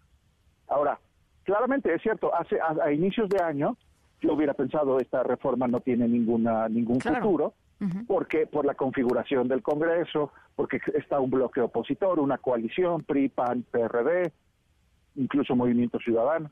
Y, y claro, yo creo que desde que dimos esta, esta votación de del tema de Fuerzas Armadas y de Guardia Nacional, pues ahora ya no sabemos si el PRI está en el bloque opositor o si PRI o si el PRI es el nuevo aliado de, la coalición en el gobierno. Eh, y, sí, la verdad es que es, es, muy suena hasta paradójico que este que, un partido con la debilidad del PRI en este momento, su bancada y sus votos sean sean el fiel de la balanza, ¿no? Y entonces, eh, pues sí tenemos que ver Digo, todavía podría, podría ser que el PRI solamente decidiera haber cooperado con el gobierno en el tema militarización, pero que no quieran cooperar en el tema de reforma política.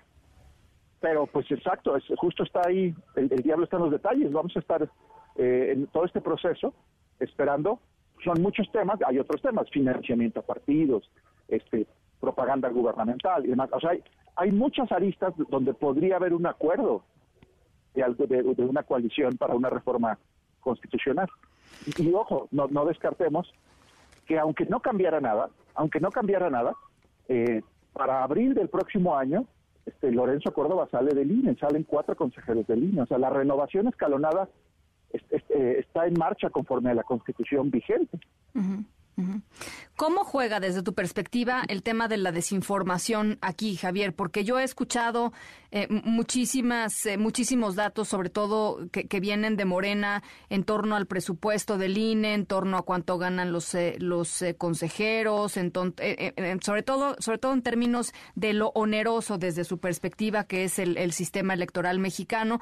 Y la desinformación, pues es muy poderosa. Este, nos ha llevado a, a donde estamos, ¿no? Sí, claro. Es que de hecho, eh, una, una, una parte fundamental del diagnóstico de la, de la propuesta de reforma política del presidente, porque es su iniciativa, eh, es este diagnóstico, es como aplicar austeridad a lo que se mueva, ¿no? Si el Congreso tiene 500 sillas, que tenga menos sillas. Si el INE tiene 11, 11 consejeros, que tenga 7 consejeros, ¿no? Es, es, reducir el número de sillas. Eh, pero yo creo que ese no es el diagnóstico adecuado de, la, de, de, una pues de, cuerpos colegiados o de órganos autónomos. Eh, pero ese es el espíritu de la reforma. Incluso se propone que se reduzca el tamaño de los congresos locales, el tamaño de los cabildos. Es un asunto de que haya menos sillas en la República y en los árbitros electorales. Y yo creo que esa no es la forma de evaluarlo, y, pero si lo vemos desde ese sentido, es, es como un intento de reducirle pluralidad a los, a los cuerpos colegiados, eh, a los árbitros electorales. Por ejemplo, pensemos que el INE, que el INE organice las elecciones federales y locales, 100%. Bueno, eso, eso quiere decir que, que a ningún instituto local, a ningún tribunal local se le concede ninguna voz, la capacidad de organizar una elección, de resolver una impugnación. O sea, imagínate, todas las impugnaciones o toda la organización electoral concentrada en Tlalpan como que como que es un poco un, sinsentido. Pero es una retórica que, que vende, ¿no? Como hay desconfianza en las instituciones. Así es. Esa retórica políticamente le sirve a Morena. Sí. Pero sí hay que discutirlo con cuidado, yo diría. Si, si, a lo que, si a Morena lo que le preocupa es la confiabilidad del árbitro electoral, pues a ver, hace, hace dos años designaron a cuatro consejeros, dos, dos mujeres, dos hombres, y dentro de siete, ocho meses podrán designar a un nuevo presidente, a otros cuatro consejeros. O sea, Morena en este sexenio va a tener la posibilidad de designar o de participar en la designación de ocho, ocho de los once consejeros del INE eh, y creo que dos o tres eh, magistrados antes de que se acabe el sexenio. Sí. bueno, existe el margen para que Morena, para que Morena renueve parcialmente eh, la conformación de los árbitros electorales. Entonces, Pero eso no parece ser suficiente para el presidente. Dice, no, yo quiero que se vayan todos, inclusive los que designaron hace dos años. Sí. Tremendo. Eh, ¿Habría algo, Javier, que, tú consideres, digo, tú eres un experto en estos temas, em, estuviste, de hecho, en la, la, en la terna para, para ser este consejero electoral, al final no, no consiguió tu nombre los, los votos suficientes, eh, pero, de, digamos, eres un experto absoluto en esto y sabes cuáles son sus fortalezas y cuáles son sus debilidades. ¿Habría que cambiar algo a estas alturas del partido? Eh, todo, sistema electoral es, siempre perfectible. Sí, yo creo que habría cosas que se podrían reparar, eh, perfeccionar. Pero eh, no son los temas que, propone Morena. Mira, por ejemplo, se, propone tener un Congreso más proporcional. Bueno, eso no es mala idea. Eso no es mala idea, se podría discutir. hay varias formas de hacerlo, pensar en el tope de sobrerepresentación, el manejo de las coaliciones. también se plantea, no sé, discutir el financiamiento público a partidos. Bueno, ciertamente eso se puede mejorar de varias formas. Pero yo diría, es, ese tema es secundario. yo creo que el, propósito principal de esta, la intencionalidad principal de esta reforma es quitar, remover a los árbitros y, que el gobierno se haga de un árbitro a modo. Y eso es lo que preocupa, pues preocupa, claro, a la oposición en México. Pero mira, analistas eh, internacionales, la Comisión de Venecia se acaba de pronunciar esta mañana diciendo esa, esa propuesta es regresiva para una democracia joven como la mexicana. Pero hay cosas que se podrían mejorar. Mira, no sé que si el voto electrónico, mira, no sé, tener tener más boletas en las casillas electorales. O sea, hay cosas pequeñas, secundarias, claro, que pero, se podrían ir mejorando. A ver, ese no es el espíritu de esta reforma. No es el espíritu de la reforma y finalmente lo que se puede mejorar eh, en estos estas cosas que tú dices, Javier, no comprometen este pues, pues el buen trabajo de, de, ni del INE ni del tribunal, o sea, no, no comprometen el buen trabajo del sistema, ¿no? Creo que sería lo que justificaría de alguna manera la urgencia para hacer esta esta reforma. Exacto, yo he estado en unas mesas de debate donde uno, uno decía, A ver, Morena es un partido que consiguió el registro en 2015. Estamos, estamos al cuarto año de gobierno, tienen 22 gobernaturas. Es un fenómeno. Mayoría en las dos cámaras. O sea, el argumento de que el árbitro está en contra del partido en el gobierno. Sí, sí. Y digo, bueno, si este es el árbitro palero, pues este. Eh, le está yendo muy bien al equipo que se queja, ¿no? Van ganando por goliza. Bueno, pues paradójicamente. eso. Sí, sí, sí. Pues paradójicamente, este, el, el país de, de, alguna manera depende en esos momentos del el PRI, Javier. Sí, sí, sí, sí. Y ahí depende de los, los actores políticos de si quieren tomar en serio eh, esta construcción de años que hemos tenido, tener eh, autoridades electorales relativamente plurales, relativamente autónomas, relativamente independientes, o tirarlo por la borda. Uh -huh. Bueno, pues eh, ojalá que podamos conversar eh, más adelante conforme vayamos viendo cómo, cómo, se va poniendo la cosa en diputados, Javier. Con, con mucho gusto, con mucho gusto este, estaremos al pendiente. Te mando una, te, te, mando un abrazo al doctor Javier Aparicio, profesor investigador del CIDE, las 6 con 35. Ana Francisca Vega, NMBS Noticias.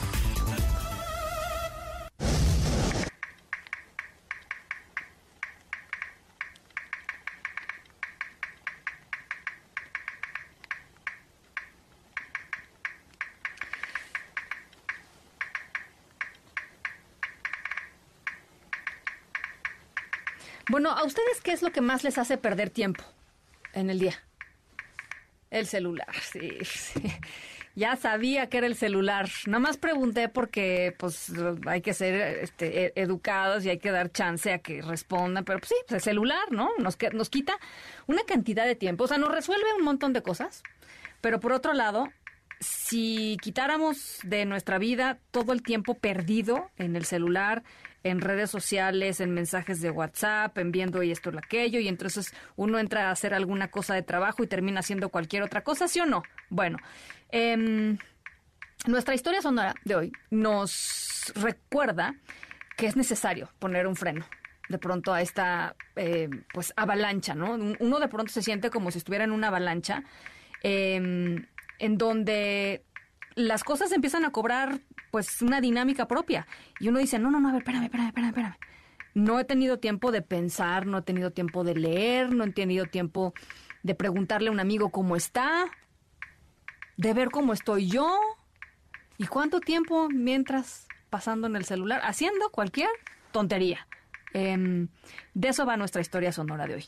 De poner un pequeño alto. No digo que un alto para siempre, pues no, tampoco estamos locos, pero pues una, una, pequeña pausa, una pequeña pausa.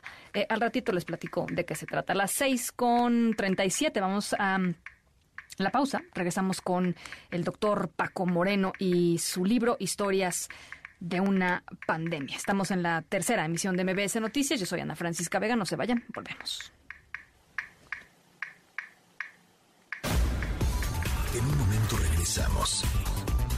Continúas escuchando a Ana Francisca Vega por MBS Noticias. Continúas escuchando a Ana Francisca Vega por MBS Noticias. Todo cabe en una hoja sabiéndolo leer. Tu biblioteca. Libros para compartir. Bueno, pues en esta tarde de lunes yo estoy muy contenta de platicar con un, con un hombre que fue de veras una eh, para mí y yo sé que para muchos de ustedes y para muchos medios de comunicación una luz en esta pandemia. Un hombre generoso que no dudó ni una sola vez en medio del drama y seguramente lo que ha de haber estado viviendo él en su en su propia cotidianidad como encargado del programa del COVID del Hospital ABC, de dar a, al público eh, información precisa, información oportuna, eh, información valiente también en medio de un eh, contexto en donde había eh, pues demasiada desinformación por parte del gobierno federal desinformación que además costó muchas vidas.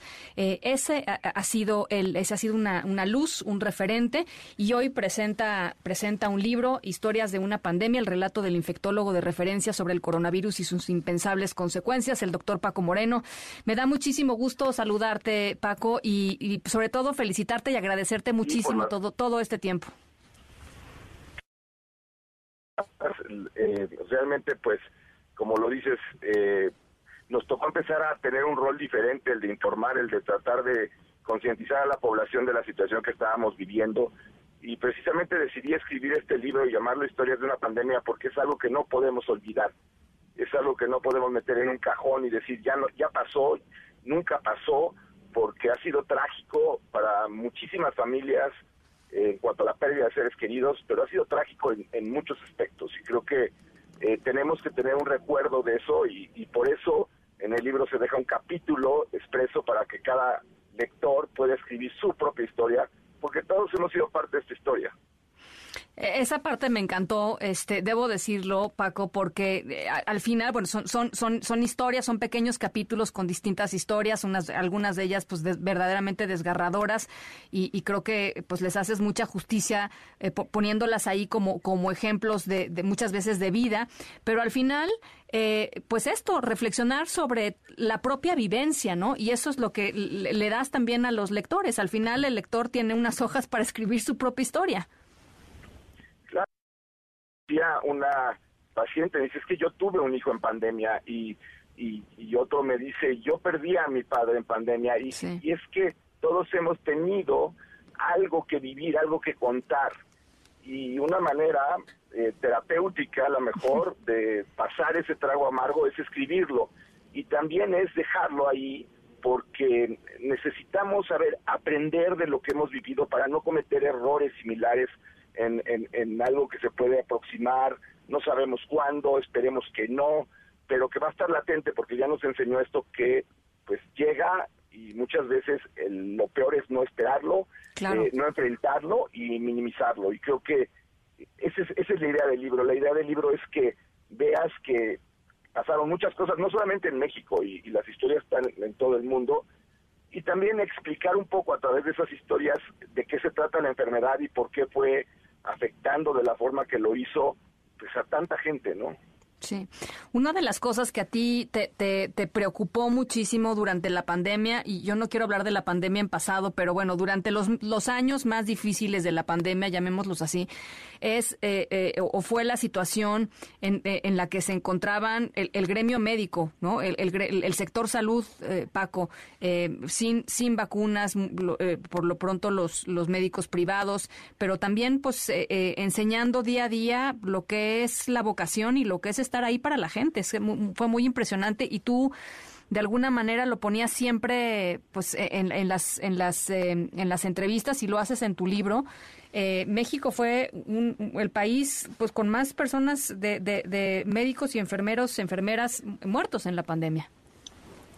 Sí eh, mira yo creo que al sector salud a los trabajadores de la salud ha sido muy duro lo que hemos vivido parte porque pues nos hemos enfrentado. Yo te lo puedo decir, nunca en tanta gente, pacientes, tantos amigos como lo, viví ahora, pero también el, el, poco crédito que da la autoridad, y no solamente la autoridad sanitaria que nos representa, sino la autoridad gubernamental. ayer fue el Día del Médico, no hubo un solo comentario por parte del presidente ni, ni por nadie del gabinete. Eh, triste porque se van a poner letras de oro en el Senado cuando lo que hubiéramos querido es tener cubrebocas, guantes, batas a tiempo y eso costó muchas vidas. Y el poner al sector privado como, eh, pues, eh, realmente de discriminar al sector privado al no darle derecho a las vacunas hasta que no les tocara por edad, pues uno de mis mejores amigos de la carrera, eh, compañero, falleció porque no tenía visa y no se pudo vacunar y y no le tocó la vacuna y cuando le iba a tocar ya estaba enfermo por atender un paciente y falleció. Y, y, esto pues te deja te deja el sentir de eh, por qué, o sea, qué hicimos mal para que no nos merezcamos si estuvimos en el frente nada más porque trabajas en una institución privada, negarte la vacuna es es realmente un crimen. O sea, para mí lo que hicieron con mi amigo fue un crimen y, y, y, lo voy a decir y no me puedo quedar callado de decir esto no pasó. Entonces, la verdad es que sí es una forma de expresar lo que vivimos como trabajadores de salud y lo que quisiéramos es en lugar de letras de oro es respeto es es eh, decir les fallamos a veces y les fallamos mucho a veces, porque si no, no nos seríamos el país con el mayor número de médicos.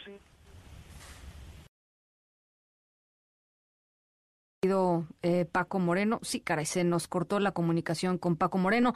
Eh, está editado por Aguilar, eh, Historias de una pandemia, el relato del infectólogo de referencia sobre el coronavirus y sus impensables consecuencias. De verdad, eh, no, no tiene una, una pérdida. Todo el libro es una verdadera joya en términos de, pues esto, los testimonios que logró eh, de alguna manera eh, pues, plasmar en este, en este, en este libro. Paco, te, te, te, nos perdiste un segundito y nada más te quería preguntar, ¿habías escrito tú en algún momento un, un libro de este tipo? Fíjate que antes de empezarla, yo perdí a mi esposa en 1980, en, hace cinco años y realmente escribí un libro sobre el síndrome del humano desgastado, eh, en donde lo que trato de expresar en ese libro es que estamos demasiado preocupados por tantas cosas que se nos olvida vivir el momento. La muerte de mi esposa fue muy muy difícil para tanto mis dos hijas como yo. Afortunadamente yo he podido rehacer mi vida y mis hijas también.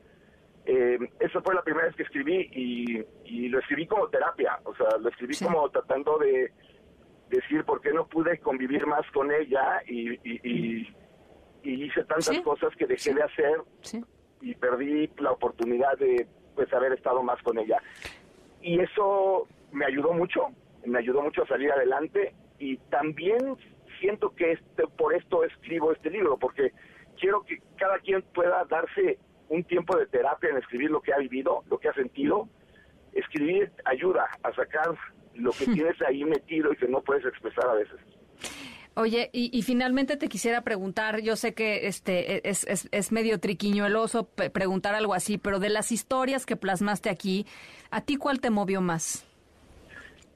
evidentemente la de México, porque la viví en, en, carne propia, ¿no? Era una noche difícil de diciembre, eh, eh, este, este paciente tuve la oportunidad de haberlo metido al hospital, pero justo el día que se abrió la cama eh, se siente mejor, tiene miedo de venir al hospital, no acepta la cama, cuando se deteriora su hija me habla, ya no tengo camas disponibles y, realmente se murió yo en el teléfono tratando de conseguirle un hospital y ella en el coche buscando un hospital eh, una familia que adoro, una familia que quiero y respeto muchísimo. El, el nieto que lo había contagiado estaba con ellos y, y realmente eh, es esa noche eh, fue terrible. Esa noche es probablemente las peores noches de mi vida. y Pero como ven en las historias, o sea, hay momentos muy complicados para todos. La historia de la pareja española es durísima porque ellos tienen que decidir a cuál de los padres van a dejar porque nada más les aceptan a uno por edad. Es, toda una serie de cosas que vivimos que no quiero que se olviden, o sea, es eh, es duro, pero yo probablemente para mí la más dura es, es la de en el en el libro se llama Marta y este su padre y, Santiago su, su, nieto. Todos esos son nombres que se cambiaron por la situación de confidencialidad, pero la historia de, de, Omicron es real y, los investigadores que descubrieron a Omicron eh, aceptaron que se contara la historia como fue y, realmente lo comento en ese, en ese, en ese capítulo que ellos, eh, a pesar de que sabían que venían restricciones durísimas para su país, pusieron la seguridad del mundo por encima y acabado resultando que los que traían Omicron eran cuatro holandeses y así es la historia real. Pero pues esa, son partes de lo que hemos vivido de la comunicación mundial, de los amigos que hemos tenido en, en otros lados, este, difícil, difícil. Pues mira, yo, yo creo que es un, libro de referencia eh, y como tú dices, es un libro que hay que eh, leer con calma porque todos pasamos por eso y todos también tenemos eh, la necesidad, me parece, de, de, reflexionar sobre nuestra propia historia y de escribir nuestra propia historia. Es que yo te agradezco enormemente que lo hayas hecho y, y, y, por supuesto la recomendación es, ahí está, Historias de una pandemia, editorial Aguilar del doctor Francisco Moreno. Te mando un abrazo como siempre, Paco. Ana Francisca, gracias y gracias por los espacios que nos has dado, porque realmente algo que tengo que reconocer y lo comento en el libro es que la hubo una pues muy buena comunicación entre los medios y la ciencia. Creo que ustedes nos dieron un lugar importante y creo que eso ayudó a que el mensaje llegara más lejos y, ustedes también deben de ser, sentirse pues orgullosos de que contribuyeron no con amarillismo, con información. Y eso es muy importante. Pues esa era la intención. Yo, yo nada más pensaba en, ustedes, que además de todo el trabajo tenían que contestar entrevistas, pero bueno, agradecidísima como siempre. Muchísimas gracias, Paco. Gracias, un abrazo y de todas maneras a seguirnos cuidando porque desafortunadamente no ha terminado, estamos mejor, tenemos más instrumentos, estamos eh, más vacunados, sabemos más del virus, pero no ha terminado, viene un invierno, ojalá y nos cuidemos para pues que ya no haya más historias trágicas y que podamos guardar el libro como un recuerdo y no como algo que tengamos que estar consultando. El doctor Francisco Moreno, un abrazo. Eh, las seis con cincuenta y dos. Vamos a la pausa. Regresamos con el final de la historia sonora. En un momento regresamos. Continúas escuchando a Ana Francisca Vega por MBS Noticias. Ya estamos de regreso.